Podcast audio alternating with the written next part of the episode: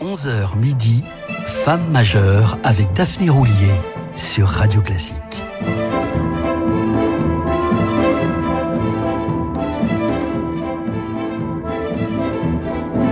Bonjour à toutes et à tous et bienvenue dans ce qui m'a tout l'air d'être le quatrième et dernier épisode du cycle du pré, mais ce n'est qu'un au revoir, je vous le promets, tant cette violoncelliste est incomparable et pas seulement en raison de son physique solaire ou de son destin tragique. Elle ne jouait pas du violoncelle, elle s'exprimait tout entière par la musique, dira d'elle son ami le violoniste Pinkras Zuckerman. Et c'est vrai qu'elle avait une capacité unique à dialoguer avec son instrument, à faire corps avec lui et à irradier au point que son sourire presque bouddhique est entré dans la légende et lui valut à l'époque le surnom de Smiley. C'est dire s'il incarne la musique, et de manière hélas tragique puisque la maladie la fauche au sommet de sa gloire en pleine jeunesse. À 28 ans, alors qu'elle subjugue le public et la critique, elle se retire de la scène, faute de pouvoir jouer. On lui diagnostique une sclérose en plaques qui l'emportera à 42 ans. Mais quel talent précoce À l'issue de son premier récital, au Wigmore Hall, le 1er mars 1961, non seulement le public est conquis, mais les critiques rivalisent de louanges. Sidérante maîtrise du violoncelle à 16 ans, peut-on lire en une du Times tandis que le Daily Mail s'émerveille de la maturité stupéfiante de cette presque enfant. Jacqueline Dupré est née pour jouer du violoncelle. Elle le comprend instinctivement de manière géniale. Elle devine les intentions du compositeur, elle est amoureuse de son violoncelle. Ceux qui étaient venus entendre une jeune musicienne ont écouté un maître du violoncelle. Le ton est donné, sa carrière est lancée. Mais revenons à l'un de ses tout premiers disques avec cette pièce de fantaisie de Robert Schumann enregistré en 1962.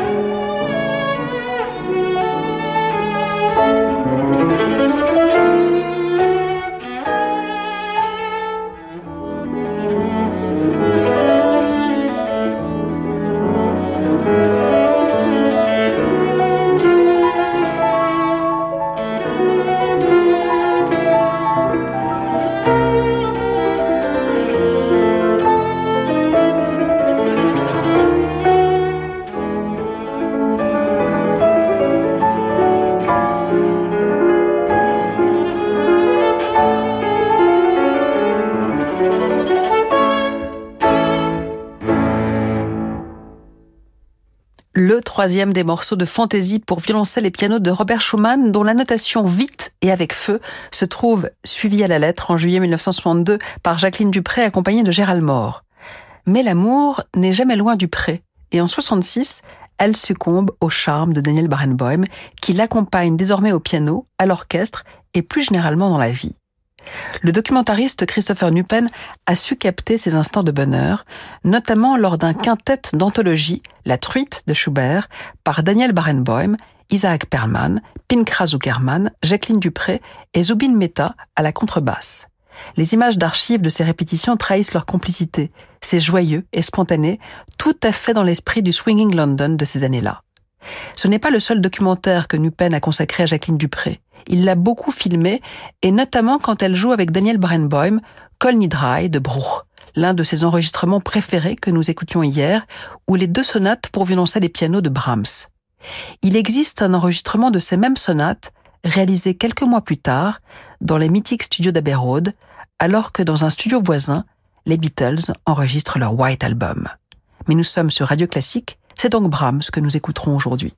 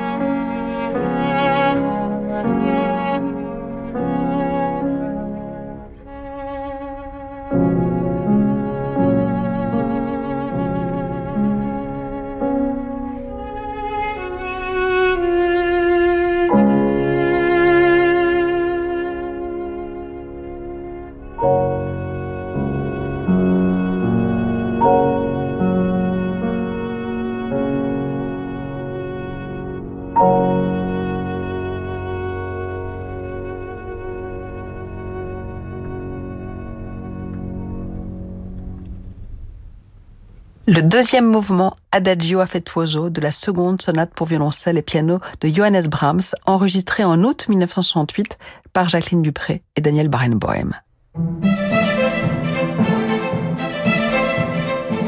Femme majeure avec Daphné Roulier sur Radio Classique. La violoncelliste était anxieuse à l'idée de jouer Don Quichotte, ses variations fantastiques sur un thème à caractère chevaleresque de Richard Strauss, où le violoncelle solo endosse le rôle titre et l'alto Sancho Pancha.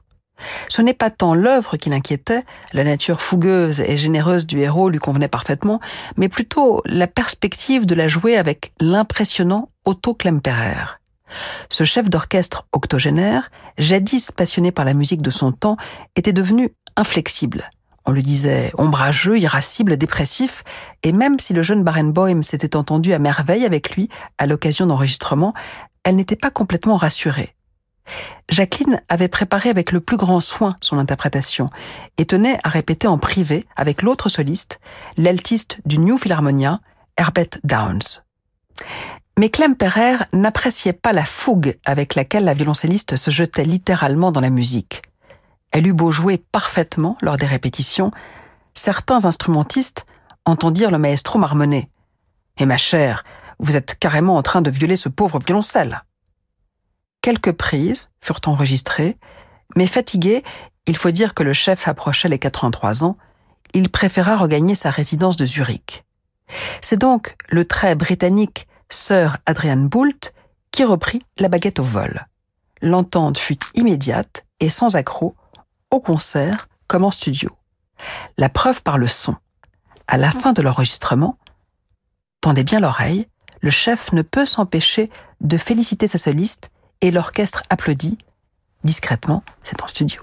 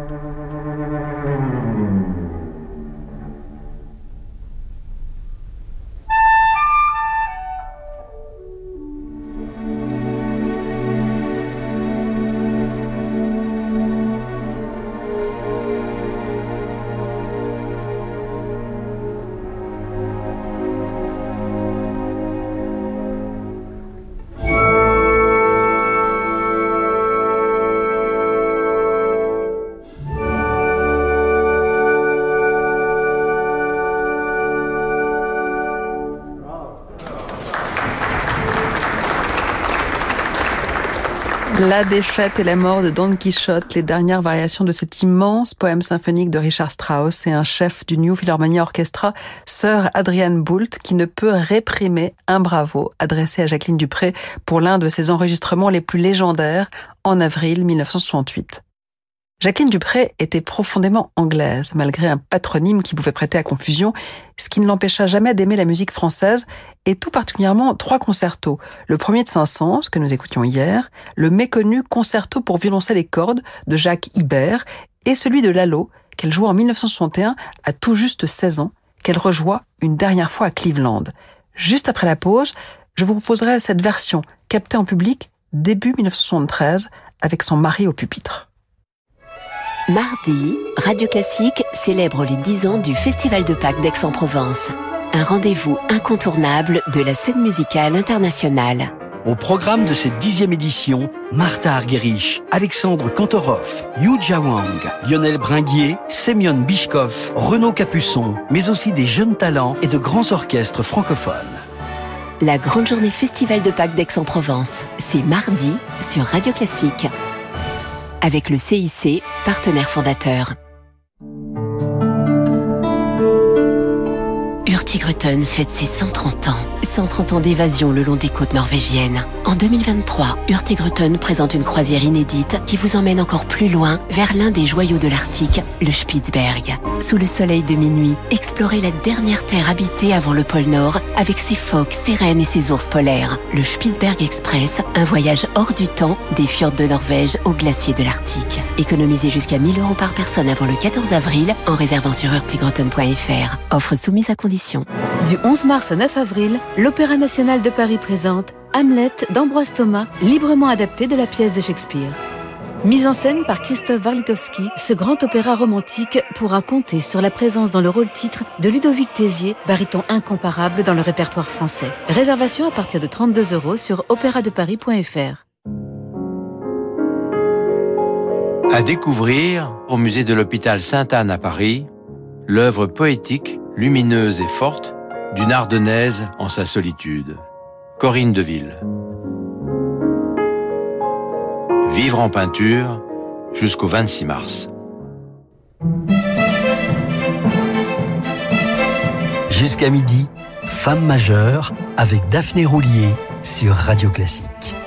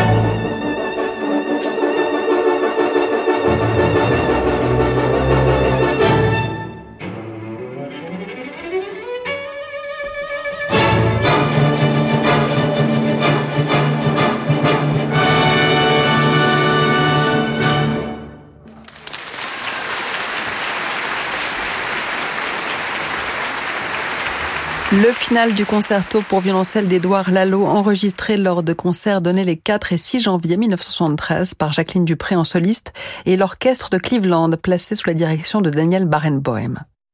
Six mois durant, de juillet 1972 à janvier 1973, Jacqueline Dupré connut une nouvelle et dernière période de rémission. Elle en profita pour jouer le concerto de Lalo à Toronto, comme à Cleveland, ou le trio de Tchaïkovski à Tel Aviv, l'un de ses derniers enregistrements en public.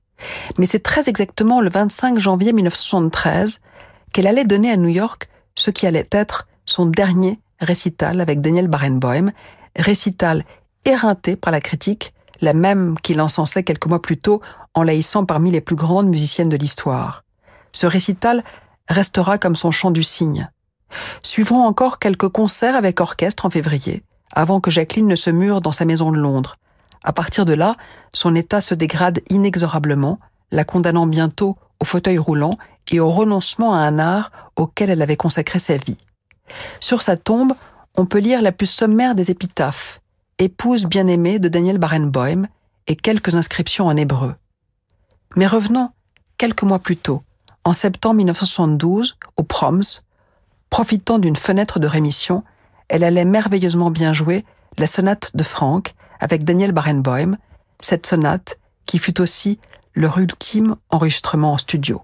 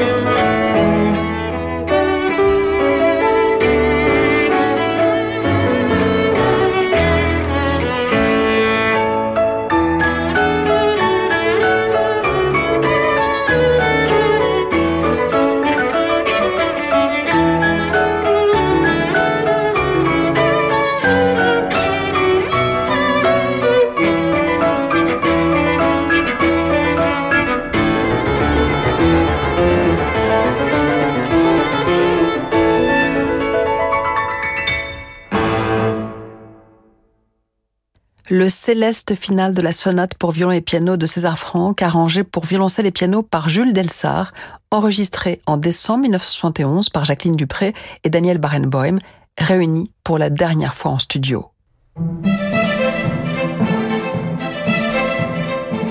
Femme majeure avec Daphné Roulier sur Radio Classique. J'aimerais clore cette évocation de Jacqueline Dupré avec le concerto d'Elgar. Ce concerto auquel elle donna une dimension nouvelle, unique, lyrique et par moments tragique. Concerto dont nous écoutions dès la première émission la version de référence dirigée par Sir John Barbirolli. Mais la violoncelliste l'a évidemment interprété plusieurs fois en compagnie de Barenboim, en particulier fin 1967 devant les caméras de Christopher Nupen.